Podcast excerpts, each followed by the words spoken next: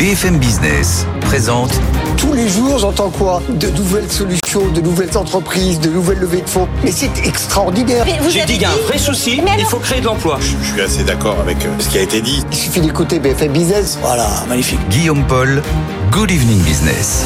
Il est bientôt 18h, soyez les bienvenus dans Good Evening Business comme tous les soirs en direct bien sûr dans l'actualité comme quoi elle ne faiblit pas d'ailleurs cette actualité, on a encore beaucoup de choses à vous raconter ce soir. D'abord, petite remontée du chômage au mois de novembre qui confirme la tendance de fond, celle d'une lente mais sûre remontée du chômage. On va voir ça avec Caroline Morisseau dans, dans un instant. Euh, on parlera de la triste fin d'Habitat placé en liquidation judiciaire, un groupe qui a 50 ans d'existence mais qui n'a jamais vraiment trouvé sa place en France. On verra ça avec euh, nos experts dans un instant. Et puis on parlera beaucoup d'Europe ce soir avec euh, nos experts. Justement, on est à six mois du scrutin de juin prochain. Est-ce que ça doit être l'occasion d'un sursaut, d'une plus grande intégration économique, voire politique depuis le temps qu'on en parle? Quel est surtout l'héritage que nous laisse Jacques Delors, dont on a commenté la disparition hier soir ici même sur BFM Business? Voilà le programme non exhaustif de Good Evening Business. On est ensemble jusqu'à 19h. Très bonne soirée. Good Evening Business, le journal.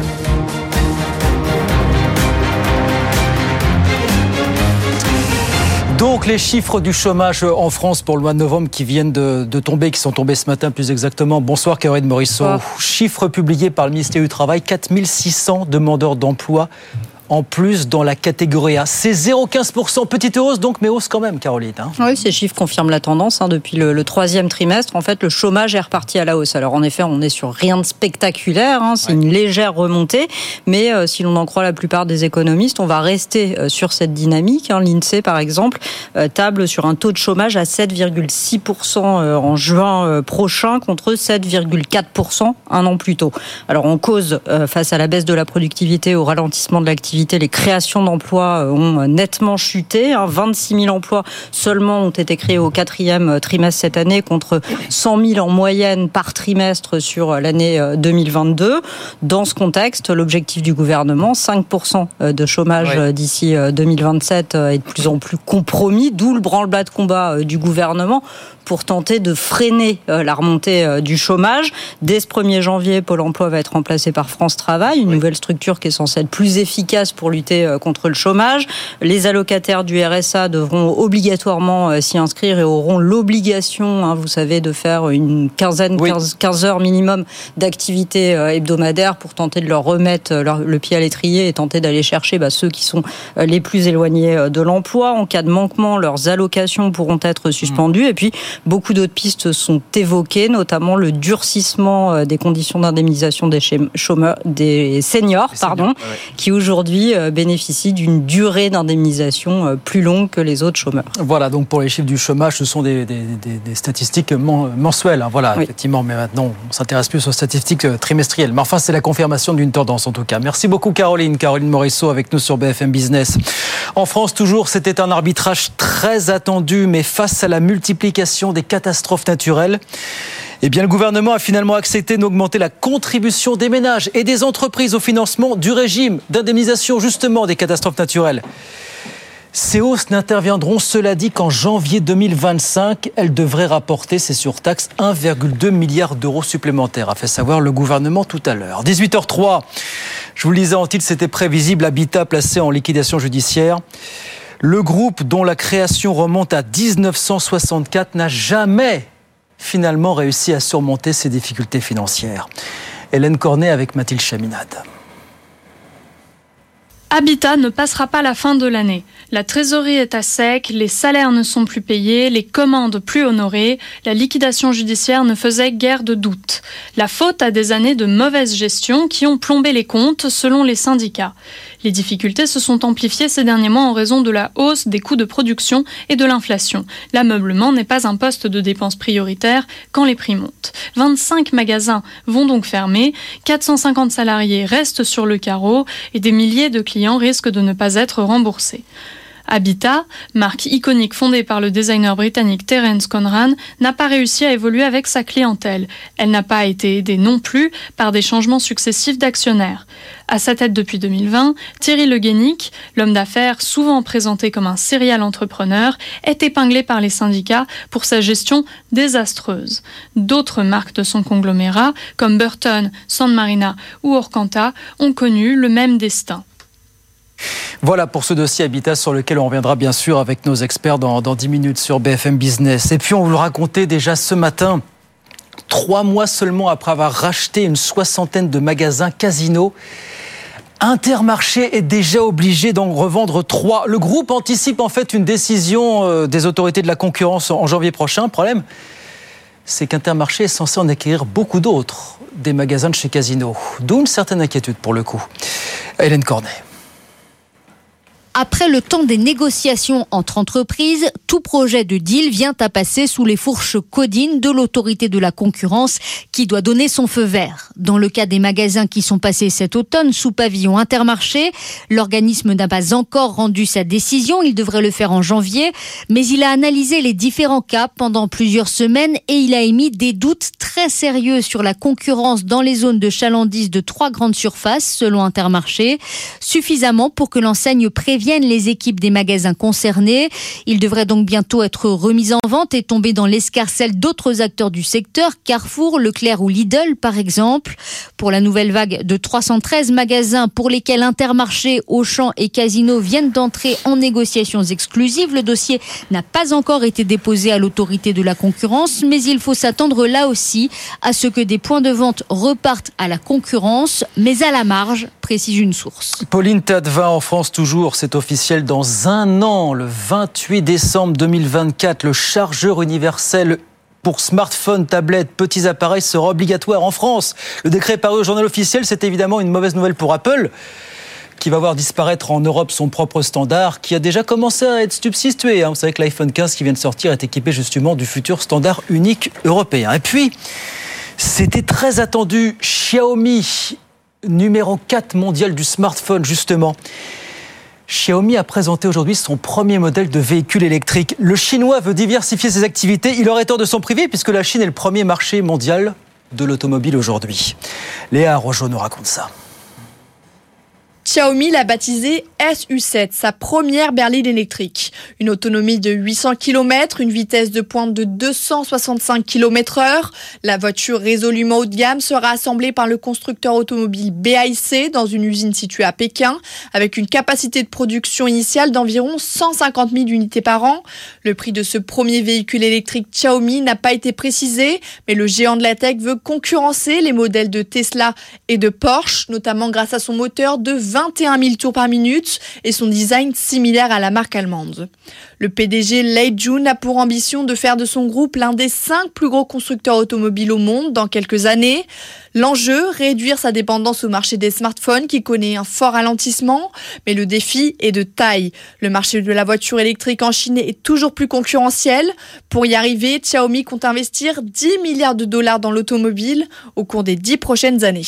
Voilà, Xiaomi qui se lance donc sur le créneau de la voiture électrique. Léa Rojo avec nous sur BFM Business. 18h08 suite.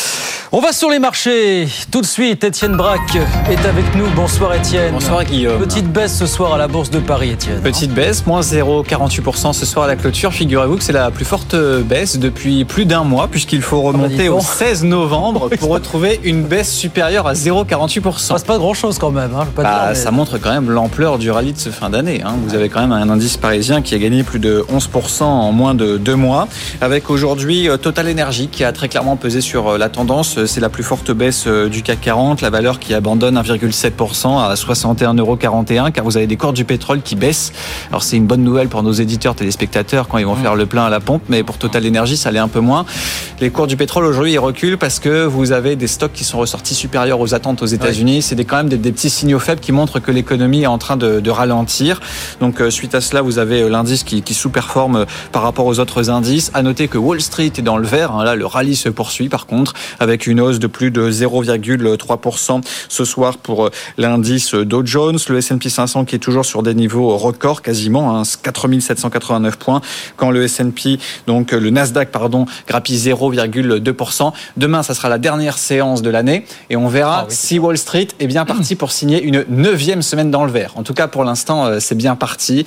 Euh, c'est record hein, quand même. Hein. Il faut remonter à 2017 pour voir ça sur l'indice Dow Jones, avec notamment Tesla, une fois de plus, qui est bien orienté, puisque vous avez Elon Musk qui a annoncé une nouvelle version de son modèle Y, hein, qui cartonne. Nouvelle version pour l'année prochaine. Donc ça, ça dope Tesla et ça dope par ailleurs le Nasdaq, donc qui surperforme ce soir à Wall Street. Et donc le CAC 40 qui fait une petite pause, moins 0,48%, 7535 points pour son avant-dernière séance de l'année 2023. Merci beaucoup. Donc demain, on saura si on fait une neuvième semaine de hausse sur les marchés américains. C'est ça que c'est C'est bien de se fixer des petits challenges comme ça en fin d'année pour le coup. Merci beaucoup, Étienne. Tiens, euh, je voudrais vous faire écouter ce que nous racontait Antoine Larigauderie ce midi qui nous racontait ce qui se passe du côté de la bourse de Stockholm. Figurez-vous que là-bas en Suède, les traders ont lancé un appel pour obtenir des journées de trading un petit peu plus allégées, pour mieux équilibrer la vie privée et la vie professionnelle. Ils sont en train de faire le forcing pour obtenir un réaménagement de leurs horaires de travail. Antoine nous raconte pourquoi. Comme toutes les bourses européennes, le Nasdaq Stockholm est soumis aux bons vieux horaires, 9h, 17h30, mais de plus en plus de banquiers, de traders, de professionnels de marché sont en train de faire pression pour obtenir des journées moins longues. C'est le cas d'Elisabeth Besko, notamment, qui est patronne suédoise de la banque nordique DNB. Elle remarque d'ailleurs qu'on a désormais un consensus majoritaire sur la place pour que les choses changent à ce niveau, d'autant que l'essentiel du travail des professionnels du secteur se passe autant pendant la journée de trading que pendant l'avant-marché et l'après-marché. C'est un vrai souci pour organiser sa journée convenablement au-delà de l'amplitude, remarque Elisabeth Besco, qui évoque des situations familiales toujours complexes dans le milieu et notamment vis-à-vis des employés féminines.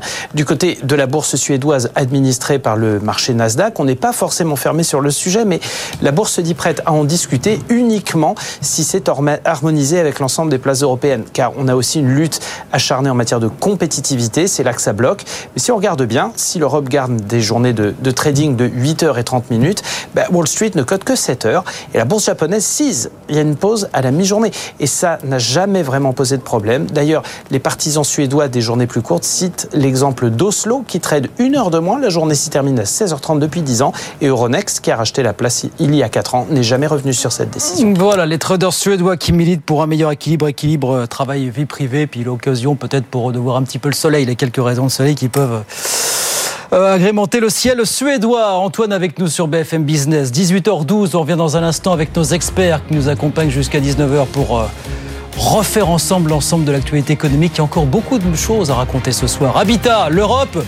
Et puis tiens, on va faire brainstormer un peu nos experts sur la feuille de route d'Emmanuel Macron pour 2024. Quels défis, quelles missions, quels objectifs, quelles réformes peut-être aussi accessoirement. A tout de suite. BFM Business présente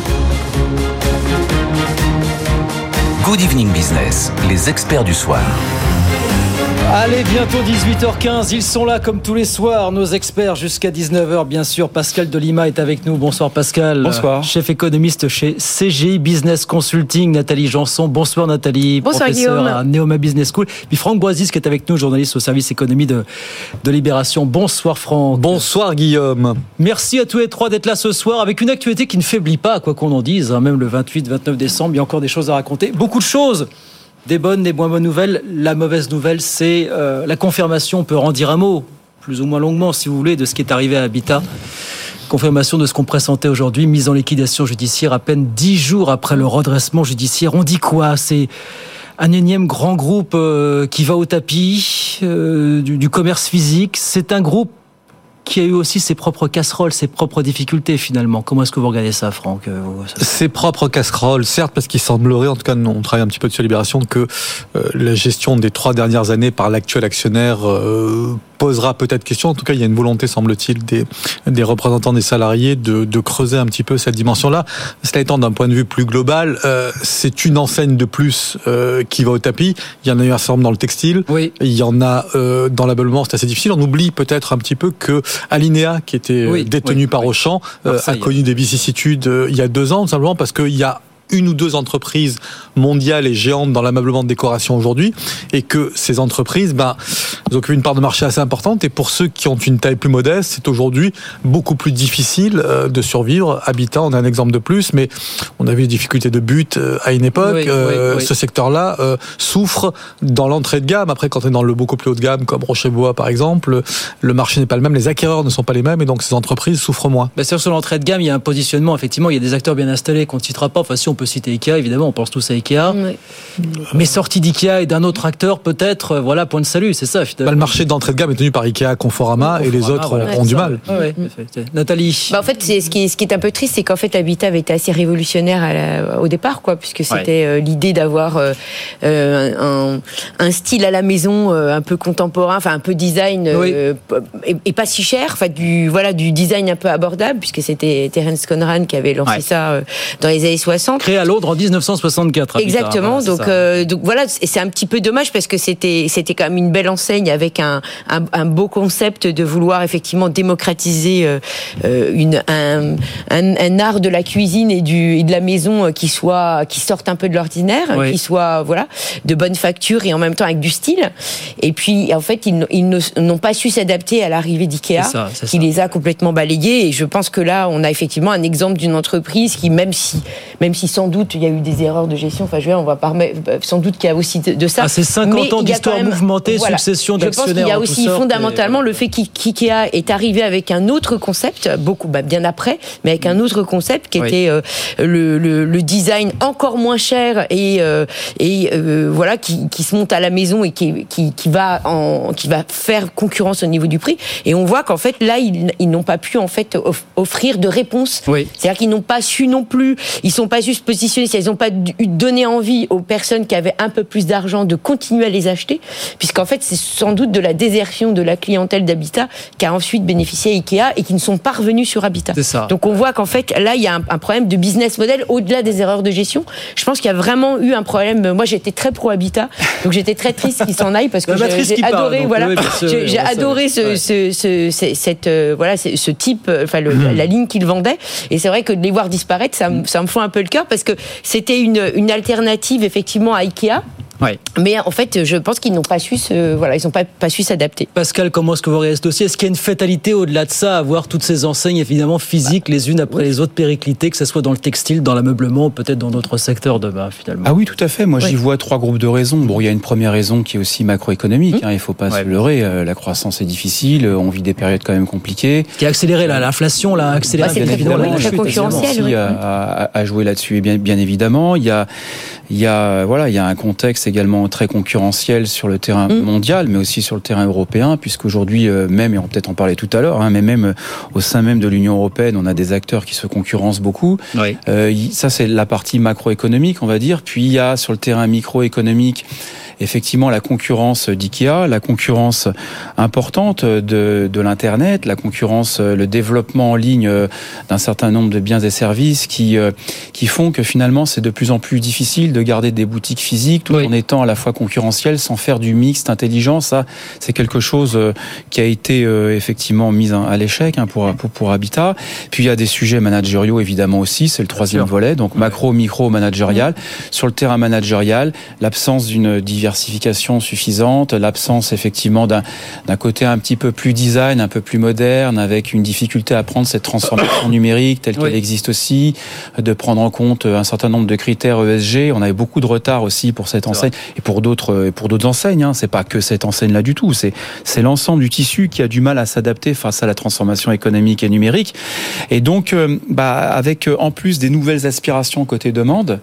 Hein, euh, ces, ces, ces besoins, enfin espèce de, de renouvelables, toute la chaîne de valeur qui se crée autour des métiers de demain et des produits de demain, je crois que c'est ce passage-là qui a été qui a été raté. quoi. Même question pour conclure sur ce. Est-ce que c'est une enseigne qui ferme, qui sera suivie d'autres? Est-ce que c'est une série sans fin finalement, ces enseignes qui tout. Ce qui est extrêmement. Voyons ce qu'on appelle le figital maintenant, le mix entre euh, Oui, oui. digital Ah bah, et oui, clairement. physique. Est-ce que vous y croyez ou Oui, enfin, oui, euh, attention, parce que soyons prudents sur deux choses quand même. hein. Euh, cette entreprise qui, je crois, ne fait que du digital euh, made.com a connu quelques vicissitudes vrai, vrai, ces derniers temps, et alors qu'elle n'est que sur le digital. Mm. ce qui les deux sont, sont enfin, le digital a, sa raison d'être. Mais parce que je pense que ça ne répond pas aux mêmes besoins. Va, va, arriver sur le meuble et la déco comme mm. ce qu'on a vu sur le textile, la deuxième main, qui va aussi détourner une partie des clientèles, de la clientèle qui se dit, ben je vais acheter quelque chose qui est recyclé ou qui a déjà servi parce que c'est bah, mieux pour la planète. bien anticipé en plus. ouais, ils y sont, mais ils y ah vont doucement quand même sur la seconde. Oui, mais ça fait un petit, ça fait un petit, un petit moment qu'ils Enfin, en tout cas, ils l'ont déjà fait. Alors que... Ce qui est révélateur sur le fait que quand même ces enseignes sont plombées, c'est qu'il n'y a pas eu une seule offre de reprise, Guillaume. Oui. C'est-à-dire que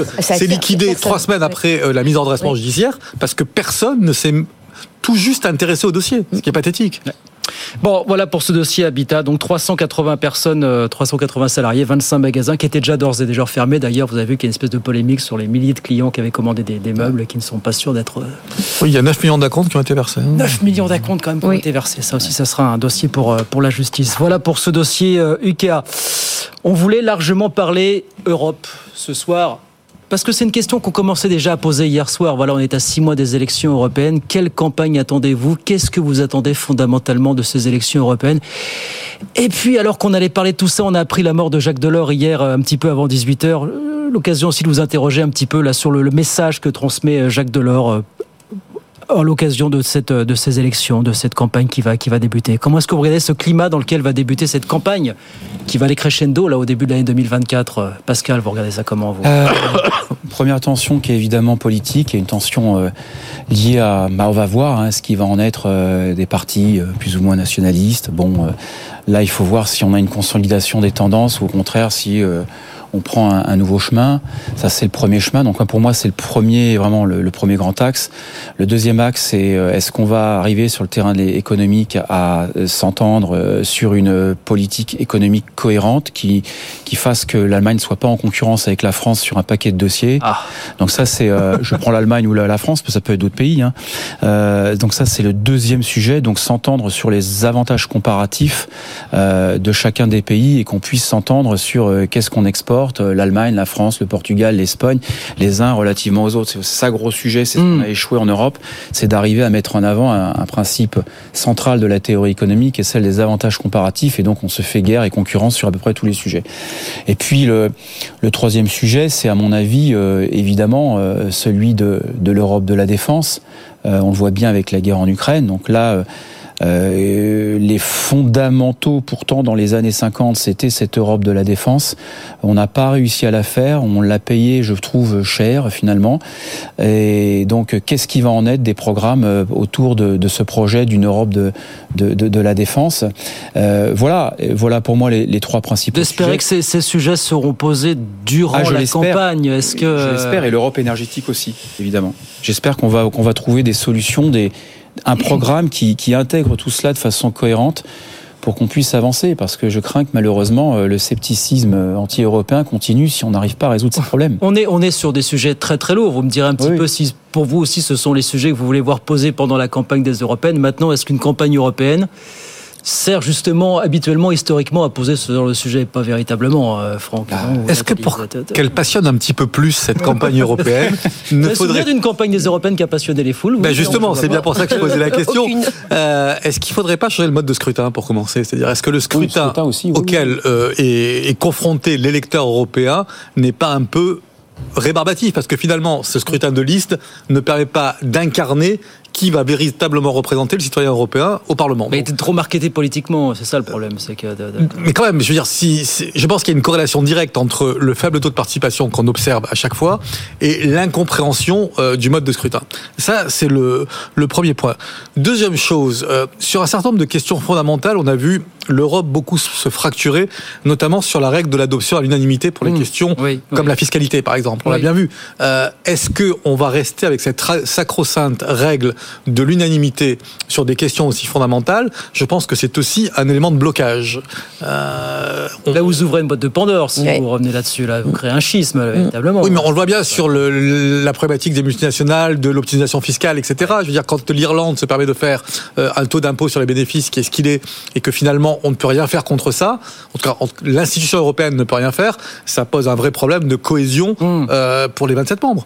Donc, je pense pas que ça pose de, problème de cohésion aux États-Unis, qu'ils aient différents tours. Donc, euh, non, je pense pas que ce soit le problème. Ah, mais je le vois d'un point de vue européen. Oui, mais, point de vue européen, je, ne pense pas que ça empêche la croissance des autres, quoi. Mais euh, et je pense qu'effectivement, la fin de l'unanimité, ce serait la fin euh, du dernier, parce que c'est ce qui permet aussi d'avoir ce consensus, enfin ce petit consensus sur quelques quelques règles qui nous permettent d'aller en avant. Quoi. Ah, faisant un arbitrage entre consensus et blocage. La fin de la règle de l'unanimité, je suis pas sûr que ça passionne les foules dans le cadre d'une campagne électorale, hein, c'est un petit peu le problème. C'est un sujet institutionnel. Oui, mais il faut trouver des thèmes. Il faut trouver des thèmes un petit peu fédérateurs. Après, on a, des, on, a quand même des, on a quand même des raisons aussi d'espérer. Souvenons-vous, souvenons-nous parce que c'est pas si ancien que ça, euh, le Covid et la campagne sur les vaccins. Oui. C'est-à-dire la manière dont ah. l'Union européenne a acheté de manière groupée, rapide, sécurisée. C'est vrai. C'est un exemple de coopération européenne, certes dans une période de crise, mais qui est quand même assez intéressant. Mais il n'y a pas des masses. Là, c'est peut-être l'exception qui confirme la règle. Je sais pas. Oui, c'est l'urgence. Qu'est-ce qui pourrait enchanter cette campagne? Voilà, c'est la question que j'ai envie de vous poser. Les nouveaux entrants, peut-être dire que la, Moldavie, la Moldavie sera la bienvenue euh, au sein de l'Union européenne. Nathalie, je sais pas. Enfin, bah, moi, je crains que ça ne passionne pas davantage que ça ne l'a passionné jusqu'à maintenant. Donc, je, même si euh, euh, pour ce qui est des, jeunes générations, j'ai quand même l'impression que pour eux, euh, les thèmes qui les préoccupent euh, sont pas seront pas les thèmes centraux euh, de, la campagne. C'est-à-dire qu'il faudrait effectivement aller sur beaucoup sur l'environnement. Est-ce que c'est ça qui va être mis en avant? J'en suis pas du tout certaine. Le reste, ils sont moins. j'ai l'impression qu'ils sont moins sensibles à tous ces thèmes qui euh, auquel nous on a été sensibles quand il y a eu ce, démarrage de l'Europe, c'est-à-dire quelle forme d'Europe, euh, quelle place pour la souveraineté, à quel niveau, euh, et quelle, quelle règle économique, qui, qui, qui décide sur quoi. J'ai l'impression que c'est c'est plus, étant donné que la monnaie unique est là et que pour eux c'est un acquis, c'est-à-dire que nous on a connu l'avance, oui, oui, on en est arrivé à cette monnaie unique. J'ai l'impression qu'ils sont moins sensibles à cette partie-là, qui pourtant est toujours importante puisque on voit bien qu'aujourd'hui à chaque fois les c'est euh, est-ce qu'il faut passer euh, à la vitesse supérieure et effectivement, comme on a eu pendant le Covid, c'est-à-dire avoir euh, une émission fédérée d'obligations au niveau de l'Europe pour mener à bien des programmes. Et je pense que c'est plutôt sur cet axe-là que les jeunes en fait, euh, serait volontairement, irait volontairement, puisqu'en fait, ce qu'ils voudraient, c'est avoir des super programmes européens mm. qui permettent d'accélérer la transition écologique. donc voilà, donc si on veut fédérer les jeunes qui déjà mm. ne, se mobilisent pas beaucoup pour les élections, mais j'ai l'impression que c'est quand même ces thèmes-là qui les occupent plus. Mais on n'en est pas là, puisqu'il y en a certains qui se demandent encore s'il faudrait qu'on aille sur ce schéma. Vous voyez à quel point on manque de thèmes porteurs. Les Européens se gargarisaient aujourd'hui sur le fait que dans un an, il y aurait obligation du chargeur universel en Europe. Vous voyez, on en est... Non mais voilà, ça bah, donne une idée ça vous donne quand même une idée un peu. Bah, c'est ça qui Ça, c'est de la microéconomie. oui, enfin, vous voyez. de la micro, d'ailleurs. Non, je Pascal. Je veux dire, euh, Trump sera peut-être réélu dans un an à la Maison Blanche. Pas. En tout cas, ce sont comme des thèmes qui devraient nous interpeller en, Europe. En tout cas, ce qui est sûr, c'est que on, oublie une chose, c'est euh, Jean-Pierre Chevènement et François Mitterrand. Ils disaient l'Europe ah, sera sociale, ne sera pas. Donc là, effectivement, il y a un gros sujet aussi, c'est de parce que nous, on a construit l'Europe en gros un peu la tête à l'envers, contrairement à la Suisse, par exemple, qui s'est construite à partir d'une identité culturelle, ensuite mmh. une véritable identité politique et qui a fait l'économique après. Nous, on a fait tout l'inverse. On fait d'abord l'économique, puis on essaie de voir si on peut s'entendre. En fait, on s'entend pas. Et puis finalement, quid de l'Europe sociale? Elle n'existe pas. Donc là, c'est sûr que moi, je pense qu'une raison de la désaffectation et du manque d'amour pour cette Europe, c'est que le projet aurait dû effectivement d'abord être social. Donc ah là, il faut. Euh, ah. alors le social, c'est un vaste sujet. Il y a un paquet de sous-sujets après à adresser, mais on attend quand même aussi des propositions de ce, de ce côté-là, parce qu'à mon avis, c'est à partir du social qu'on arrivera peut-être un jour à imaginer une Europe plus fédératrice, une Europe politique, et pas uniquement par le biais de l'économique et du budget, si vous voulez. Donc tout est à construire sur le plan social, c'est ça que ça veut dire, Franck Voilà. Ah bah, c'est un, des chantiers qui a été sans doute le moins travaillé, mais ce qui me fait repenser à une phrase de Delors, puisqu'on l'évoquait. On va reparler un instant, bien sûr. Et, puis s'il reposait en paix, ce monsieur, il disait dans ses dernières interviews que finalement il trouvait que euh, l'élargissement avait été trop rapide. Mm. Euh, et, ça doit peut-être tous nous faire réfléchir aujourd'hui parce que est-ce que euh, l'élargissement a été trop rapide ou pas? Et est-ce que c'est est -ce c'est une des raisons du désenchantement que nous observons au jour d'aujourd'hui. Effectivement, ça dépend de ce qu'on voit dans l'Europe. C'est-à-dire que l'augmentation rapide du nombre, c'est positif, puisque ça veut dire qu'en fait, on ouvre, on est très... Mais du coup, effectivement, on, va avoir une, une, une la, possibilité d'avoir de, une politique effectivement menée au niveau macro et au niveau européen et devient nul parce qu'il faudrait qu'on ait un consensus auprès de tout. Donc le consensus en fait à avoir des règles communes, il va il baisse au, fur et à mesure qu'il y a effectivement des entrants. Donc euh, et là on voit bien. Donc effectivement on est dans une on n'est pas même pas dans une construction, on est dans une ouverture en fait européenne qui peut avoir comme aspect positif qu'elle est justement très ouverte, mais euh, qui peut faire regretter. Euh, enfin certains peuvent le regretter parce qu'effectivement mm. du coup on ne va pas mener, on va pas avoir une, une, une Europe non plus qui soit très économique au niveau de d'une d'une politique très déterminée parce qu'avec autant de, de, de, de effectivement de participants on n'arrivera jamais à avoir des, règles de consensus qui seront obtenues. Avec des participants qui sont, euh, pour euh, certains d'entre eux, arc-boutés sur leur nationalisme. Oui, oui, oui, Ça va être difficile hein, d'amener les citoyens aux urnes en juin prochain, effectivement. Bon, six mois de campagne, on verra, on verra en tout cas ce que nos politiques euh, seront capables d'en faire. bah, on parlera de Jacques Delors dans un instant. Je vous entends un petit peu sur l'héritage de Jacques Delors. Et puis celui aussi, on dira un mot de Wolfgang Schäuble, autre grande figure européenne qui a disparu hier. On voit tout ça dans un instant. Il est 18h30 hein, sur BFM Business. BFM Business présente Good Evening Business, les experts du soir.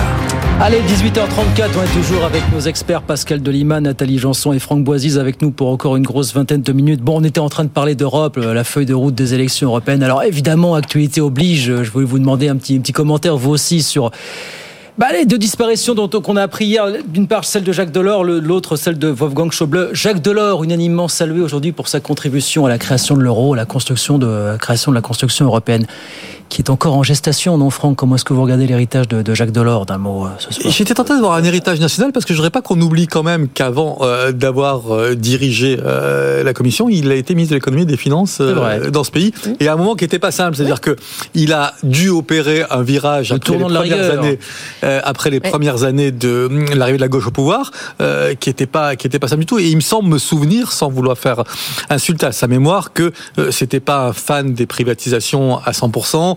Euh, voilà, donc il, avait à gauche, en matière économique, une voix euh, qui divergeait d'un certain nombre de hiérarques socialistes de cette époque. Quoi.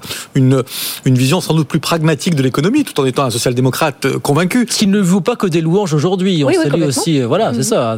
Mais, mais souvenons-vous que ce, tournant de la rigueur, je veux dire, finalement, c'est lui qui, à l'Élysée, dit bah, on ne peut pas avoir laissé à l'époque le franc complètement attaqué, les déficits filés dans tous les sens, mm.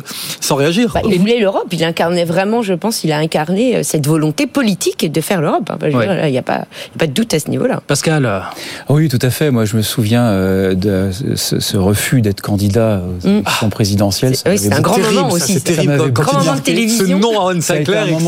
J'ai vraiment, je me souviens vraiment. Et Une audience record, je crois d'ailleurs. Oui. et que c'est à partir de là où quelque chose a changé en Europe mm. et en France. Je trouve qu'il y a eu une déprésidentialisation qui s'est accentuée. Ouais. Tout à fait.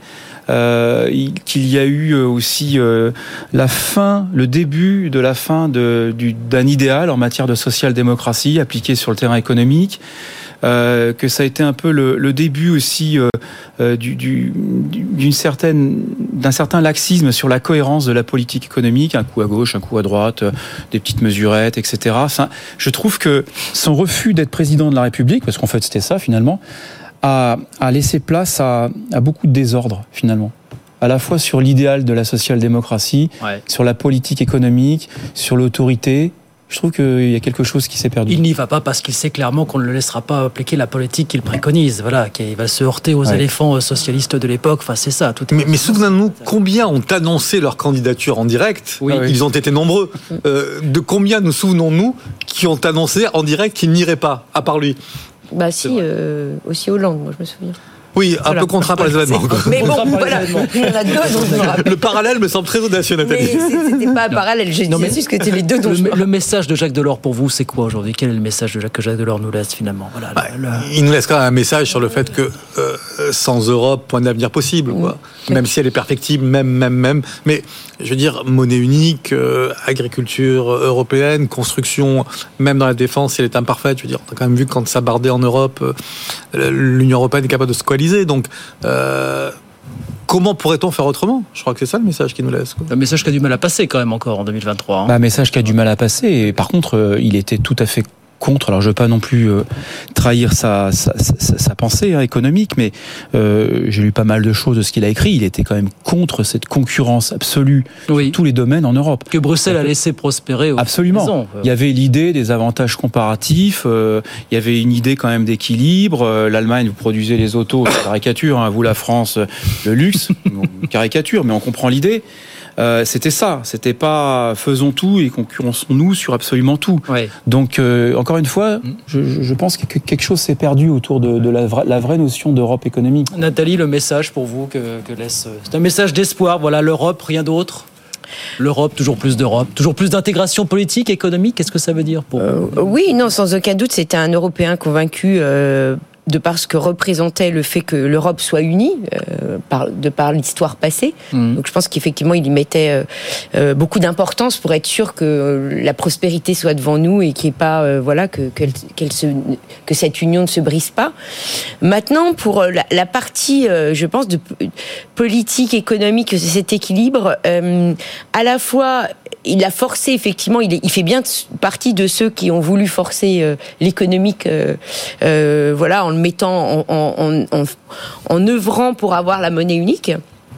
Euh, même si tous les pays n'étaient pas prêts à, à, à la recevoir, euh, donc à travers ces fameuses contraintes, euh, voilà, si on voilà, si on, on voit les justifications euh, de, de, ce qu'on appelle les, les, zones monétaires optimales, donc effectivement au début on n'était quand même pas très très, on ne reflétait pas tout à fait, on ne respectait pas ces critères, et il fait quand même partie de ceux qui ont dit il faut forcer pour y arriver.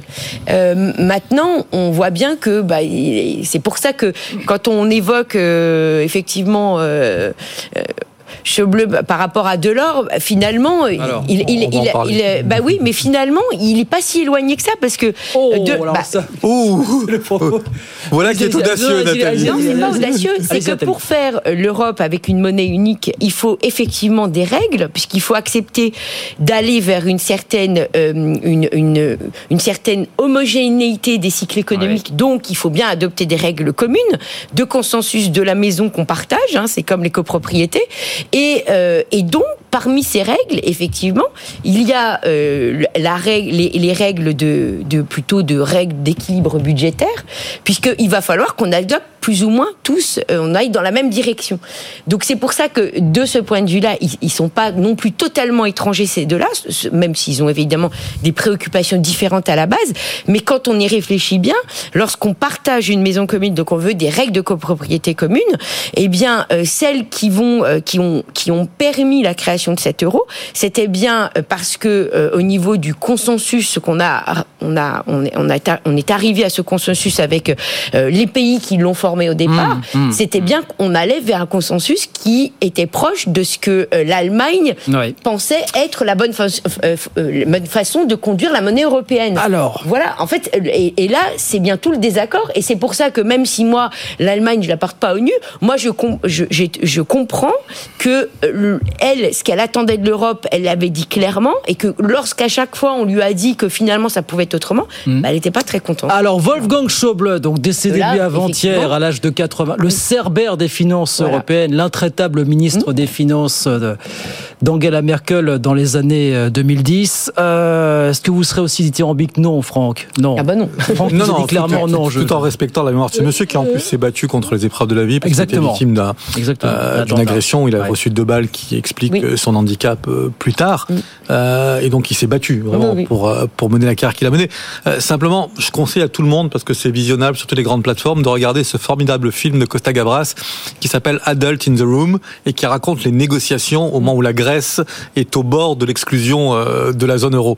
Et on voit quand même que euh, face à ministre des Finances euh, grec de l'époque, François Hollande, euh, Garoufakis, oui. de François Hollande, qui lui oui. clairement veut maintenir euh, la Grèce dans la zone euro, que lui joue vraiment enfin non pas joue, mais est vraiment l'intraitable. C'est-à-dire qui, au nom du dogme de l'équilibre euh, des finances publiques, considère que la Grèce n'a plus sa place dans la zone euro. C'est terrible. Et, il faut toute la le sens politique des autres États européens pour essayer de contrecarrer euh, cette volonté allemande. Merkel elle-même ne voulait pas entendre parler d'une sortie de la Grèce de la zone euro. Même, euh, il a pris la liberté de dire, de menacer la Grèce de la sortir de la zone euro, tout simplement à l'époque. Hein. Voilà, il faut avoir. Mais imaginons ce qu'auraient été les conséquences à l'époque. Quoi. Imaginons, On saura jamais. rembobinons, mais quelles auraient été les conséquences pour la Grèce en interne? Il y avait déjà pas mal d'émeutes à cette époque-là. Si la Grèce était sortie de la zone euro. Vous êtes d'accord avec Franck ou avec Nathalie qui nous dit, bah il faut qu'il y ait des règles et parfois il faut savoir faire respecter les règles et parfois il faut que quelqu'un incarne un petit peu ce côté Pierre Lafouettard pour faire respecter. Oui, mais on peut les assouplir les règles. On peut les assouplir, non C'est-à-dire que les règles, on peut les assouplir. C'est-à-dire que les règles, effectivement, euh, bah, c'est comme un déficit public. Hein. Vous avez des règles quantitatives, mais vous pouvez avoir des règles qualitatives.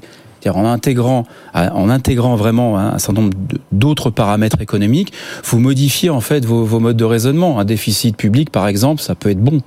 Ça peut être bon. Tout dépend de, du niveau du déficit public et tout dépend sur ce vers quoi vous investissez, si vous voulez. Donc tout ce sujet-là, il a été occulté, je trouve. Je trouve qu'il a été occulté en Europe. Et c'est vrai que, euh, bon, on sait que c'est le père fondateur quand même d'une théorie qui est l'austérité et son lien avec la croissance économique. On sait que dans un certain nombre de pays, bon, sur un certain nombre d'années, 2010, 2014 au Portugal, l'austérité a plutôt fonctionné, mais on avait des niveaux de déficit et des niveaux de dette très très élevés. Mmh. Sur d'autres pays, lorsqu'on est un petit peu sur le fil, lorsque vous n'avez pas trop de déficit, pas trop de dette, mais que vous devez en plus faire de l'austérité, c'est là que la croissance oui. est complètement en berne. Donc, il a été, je trouve, peut-être à mon sens trop, un, un, un sorte de porte-parole d'une seule austérité et qu'il y aurait pu avoir une austérité multidimensionnelle adaptée à chacun des pays, si vous voulez. Et je trouve que c'est ce wagon-là, je dirais, que tous les pays ont pris, qui a été, à mon avis, nocif pour un certain nombre. Nathalie ah bon, En l'occurrence, on parlait de la Grèce qui avait aussi des, des taux d'endettement extrêmement élevés et qui, de toute oui, façon, oui, oui. fonctionnaient très mal. Je pense que là où la raison pour laquelle il a tapé du point de la table sur la table, bon, après, c'était de leur faute aussi, c'était quand, en fait, lorsqu'il s'est agi de, de l'entrée de la Grèce, il n'était pas favorable. Hum. Et voilà, parce qu'ils étaient tout à fait conscients que c'était vraiment un pays qui était très très très à part et que donc, selon la théorie des zones monétaires optimales, la capacité de ce pays de s'adapter était assez faible euh, parce qu'il n'était pas dans les réformes institutionnelles, parce que c'était un pays qui avait son mode de fonctionnement à part et qu'il il, il voilà, il voyait devant lui, hein, l'Allemagne voyait de, aller au devant des problèmes et que les problèmes sont arrivés. Et je pense qu'ils étaient très en colère de ça. Ils se sont dit, purée, on vous a dit, euh, on vous l'a dit que ça allait pas marcher. Non, sur la base de ce raisonnement, Nathalie, est-ce qu'on fait rentrer euh, la Pologne et tous les nouveaux entrants euh... Est-ce qu'on aurait fait rentrer l'Italie aussi pour d'autres bah, raisons Ils, ont pas la ils tous n'ont pas la monnaie unique. voilà. Après, c'est ouais. le, le, problème avec la monnaie unique, c'est qu'effectivement, on a une politique monétaire unique. Donc, eux, mais... lorsque l'Allemagne a, a effectivement on, est arrivé sur ces négociations pour savoir ce que allait être la monnaie unique avec ce qui allait l'accompagner comme la politique monétaire qu'elle est avec, c'est-à-dire une politique monétaire qui était celle de l'Allemagne jusqu'à maintenant, puisque de toute façon, sinon, ils, ils, n'auraient pas, ils n'auraient pas agréé. Eux, ils n'avaient aucune envie de prendre la politique monétaire de quelqu'un d'autre. Donc, effectivement, c'est un sujet qui a été, euh, qui était comme ça au départ et, et, et, je pense que eux ils y tenaient dès le début et que toute brèche à cette à ce contrat pour eux était euh, une façon enfin, de les trahir c'est tout donc, ils de, étaient très clairs par rapport à ce qu'ils voulaient eux de grâce voilà. même si nous sommes sur BFM Business euh, ôtons deux minutes le prisme euh, économique et ayons une analyse un peu politique des choses. Quid de la Grèce si on ne l'amarre pas au vaisseau européen Il devient quoi ce pays? Bah, Peut-être que certains vous diront qu'ils auraient, ils auraient été beaucoup Pardon mieux s'ils avaient pu dévaluer. Oui, voilà, exactement. Oui, oui. Il y en a qui, voilà, et, et, parce que de toute façon, les réformes qu'ils devaient faire, notamment toutes les réformes de, pour essayer d'être un peu plus euh, concurrentiel, enfin voilà, tout ce qu'ils n'avaient jamais. C'est un, un, pays sclérosé. Enfin, faut quand même être clair. Oui, mais est-ce que, ce ne sont pas justement, est-ce que ce ne sont pas justement les réformes ah, qui ont été euh, associées euh, à l'aide de l'Union européenne à la Grèce? Non, elles, elles, elles, ont été, elles ont été, elles ont été, oui, mais avant, ils ont fait quoi de l'argent public qu'ils ont utilisé pendant les Jeux Olympiques? C'était n'importe quoi. C'est un pays, je veux dire, ça ressemble au, au sud de l'Italie. Vous avez beaucoup de corruption, il y a beaucoup d'inefficacité. Hein. Ben, oui, mais oui, mais elle a une partie du nord qui paye pour le sud. Enfin bon, on va pas revenir sur les. Mais je, ce que je veux dire, c'est que c'était un pays qui était très éloigné du monde de fonctionnement euh, de, du reste de l'Europe. Et effectivement, l'argent public qu'ils ont pu utiliser lorsqu'il y a eu des paquets d'aide, euh, notamment en vue des Jeux Olympiques chez eux, en fait, a été mal utilisé, comme souvent mmh. quand il y a un État qui, qui est beaucoup bon. trop présent et désorganisé organisé. Voilà. Mais toujours est-il que la Grèce. L'austérité a permis de retrouver un excédent quand même en Grèce.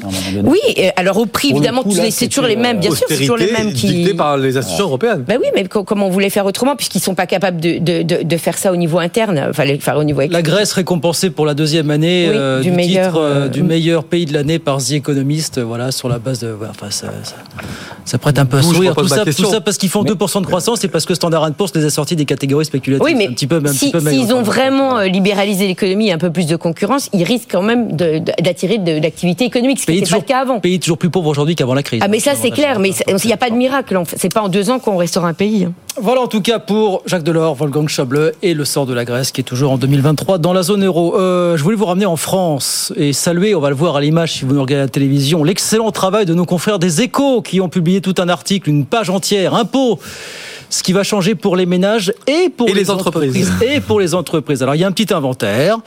Pour les particuliers, quelque chose Juste avant notable. la fin de l'année, histoire de voilà, se Vous avez le barème de l'impôt sur le revenu qui est indexé sur l'inflation, donc manque à gagner de 6 milliards pour les, les finances publiques.